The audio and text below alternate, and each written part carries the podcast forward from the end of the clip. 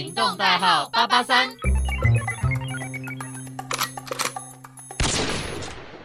Hello，欢迎来到 ED Diary，我是艾琳。那今天的今天的篇章呢，来到了我们的第八篇啦，那就是学科别紧张。那因为呢，我后来下学期修的课程都是主要是学科，像是数学、英文、体育，还有一个领导能力的课程。那其实呢，说实在的，我数学本身就不好，但是因为那时候学校说不能换，所以我就只好好吧。那就上吧。那那时候其实数学就是大概程度也是跟我们台湾的高中的程度是差不多的。然后那时候老师是日本老师。刚刚在前一篇呢，在上一篇忘记跟大家分享，其实呢，在我们学校，其实我们的老师也是来自就是不同的国家，很多元文化。就是像是学习技巧的老师是来自苏格兰，然后视觉艺术呢，他是美国的当地人，然后宗教是欧洲人。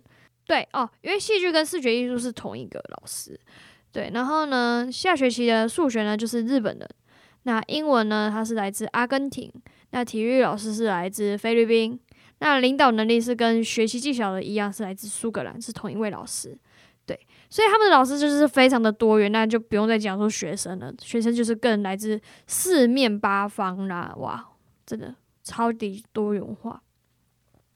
好，那接着呢，我要来跟大家分享的就是，先分享一下我们的成绩评量计算吧。因为要是大家讲到学科，就是啊，那成绩是不是计算的很可怕啊？会不会就是被当啊？嗯，但其实我觉得说，在于国外，他们其实不重视的是期中考、期末考，而真正重视的是在于你平常的作业，还有你平常的态度、学习态度。嗯，因为呢，在于像是数学课这一点，他每一个礼拜一定都会有数学作业。应该不是说每个礼拜、每天，对，因为每天都有数学课。好，所以基本上呢，作业呢就是每天你一定要做，不管你会不会，因为它其实课本后面一定有答案，所以你也可以抄。但是老师不会去管你，你是用抄来的，或者是说你是随便乱写的，老师不会在意那个。老师在意的是说。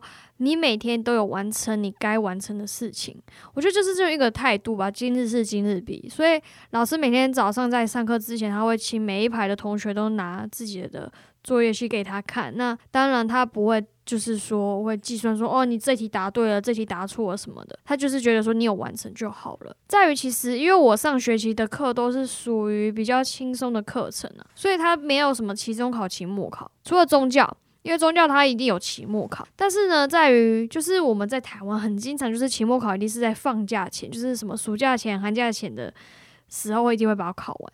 但是在国外蛮特别的，他们都是在于跨年完过后就是期末考了，对，也就是说你的寒假结束就是要准备面对的就是很可怕的期末考。那那时候其实宗教的期末考基本上呢，因为我也不知道怎么从哪里准备起，然后。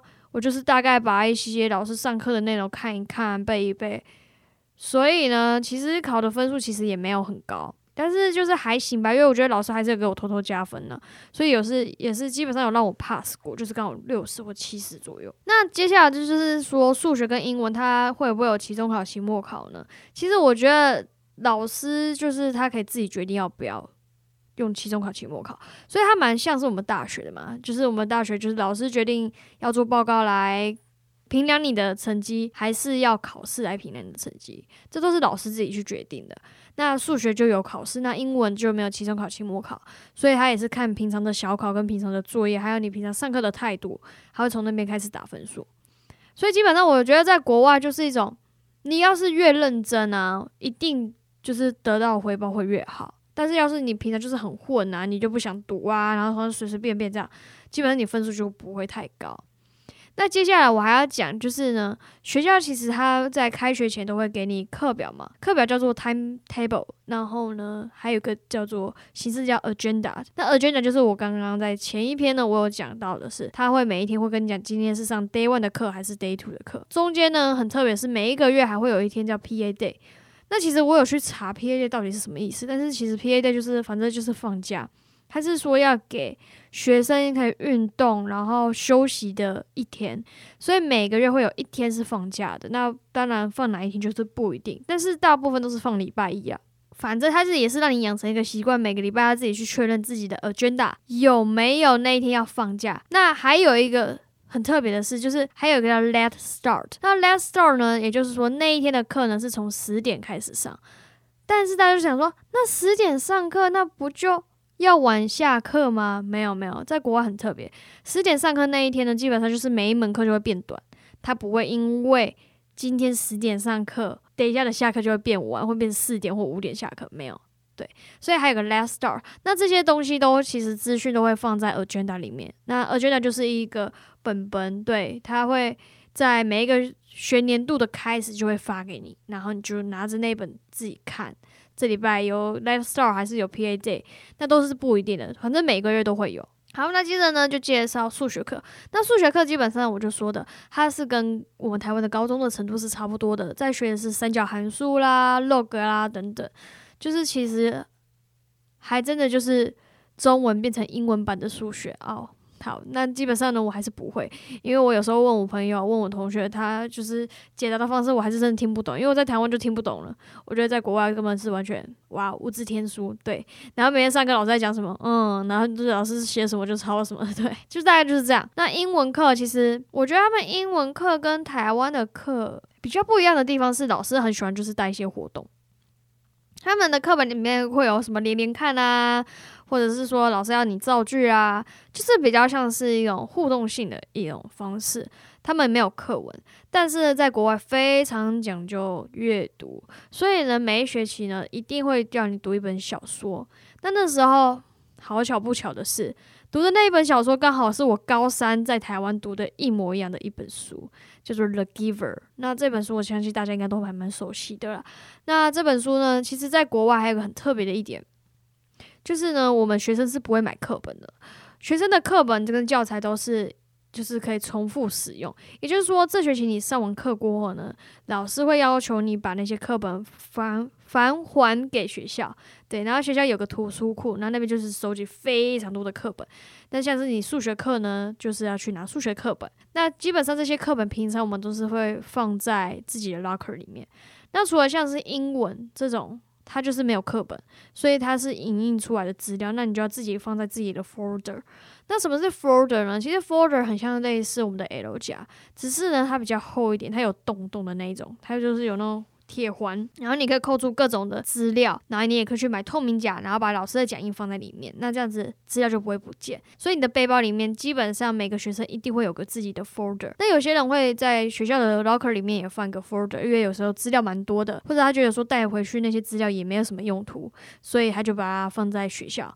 那基本上像我在学校，我一定会带一个 folder，因为就是每天上课的内容都要收藏在里面。因为有时候期中考或者期末考，老师会需要那些资料，那你要是不见了就很麻烦。那接着呢，就是下午过后的课程，大部分就是体育跟领导啦。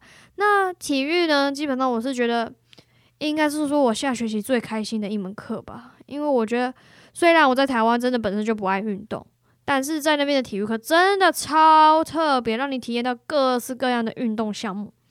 我记得第一次玩的是。嗯，欧洲手球叫 handball。那 handball 它的玩法其实很特别，它不只是用手投球给你的队友，它还可以用脚踢那颗球。也就是说呢，得分的方式就是有篮球框跟足球的框框。所以呢，当球落地了过后，那颗球就是属于足球的方式，所以你就用脚踢给你的队友。但是假如说今天这个球呢是在空中的，那它就属于篮球的规则在玩。所以它是一个非常酷的游戏。那接着呢，就是还有一般的排球课、篮球课，那还有更酷的叫健身课。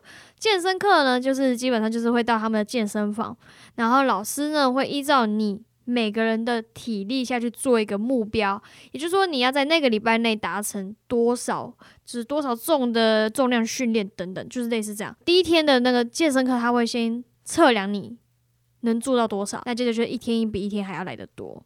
那这是一个很特别的课程呢。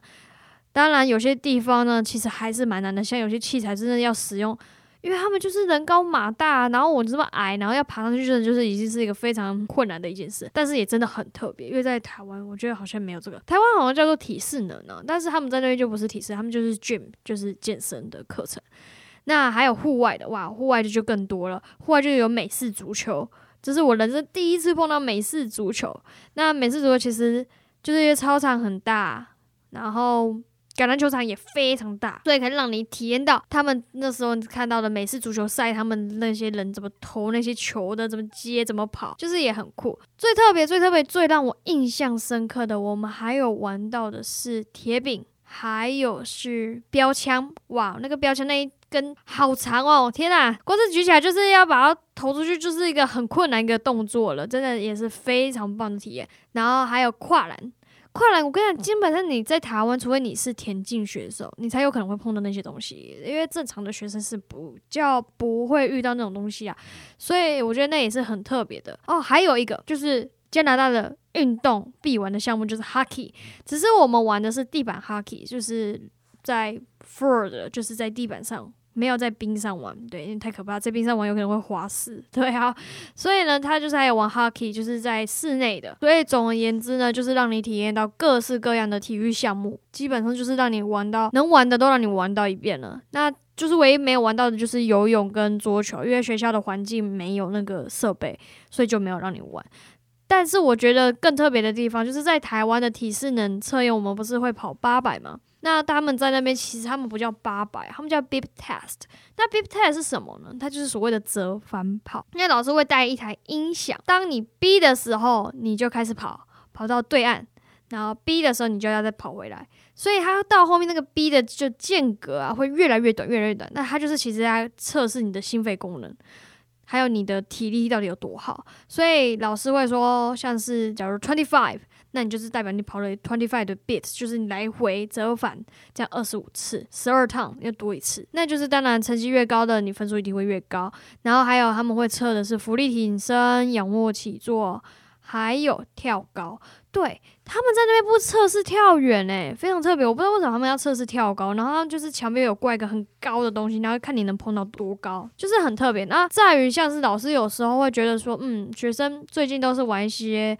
球类，所以他有时候也会想要训练跑步，所以我们的跑步就很酷，我们就从校门口开始跑，绕学校一大圈，再绕回来。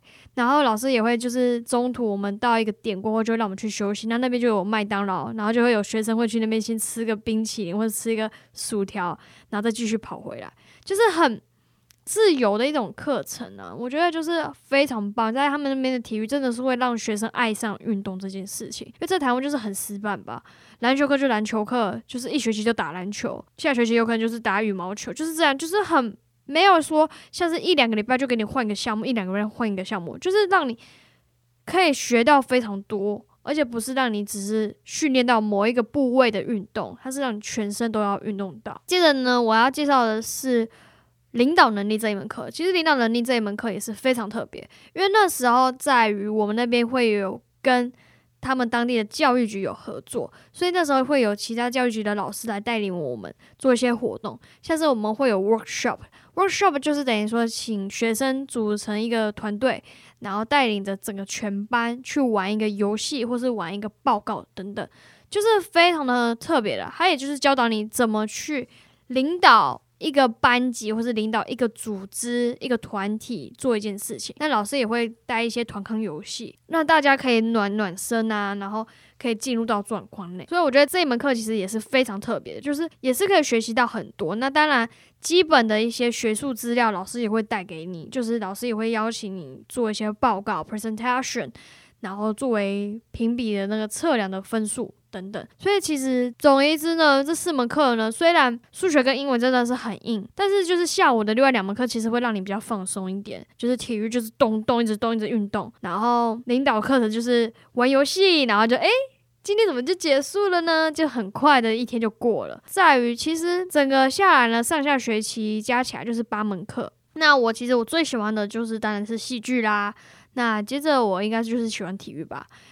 嗯，因为说实话，我觉得这两门课就是比较火吧，然后也就是可以学到很多东西，就是实际操作、实物的这一块，其实真的蛮特别的。其实呢，我觉得，嗯，在国外就是其实什么课程都去学。当然，要是你觉得说你自己比较负荷不了的，你就可以跟学校说，其实我想要换课，因为我觉得这门课我没有想要拿到这一门学分，我想换别的学分。对，但是其实老师都也很好，你不会的，基本上你问老师，老师一定会。想尽办法帮你解决你的问题。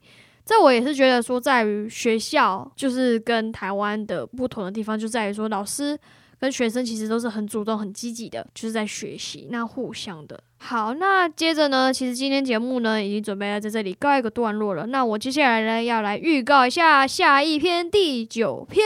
第九篇呢就是社团学分，你 get 了吗？因为大家都知道，哇，在国外社团。必玩，没错，社团必玩。虽然我参加的社团不是很热门的社团，但是呢，我其实在里面当中，我非常 enjoy 那个气氛，enjoy 那个老师教导给我们的东西。那就大家敬请期待喽。那我们节目就在这里告一段落喽。我是阿令，我们下周见，拜拜。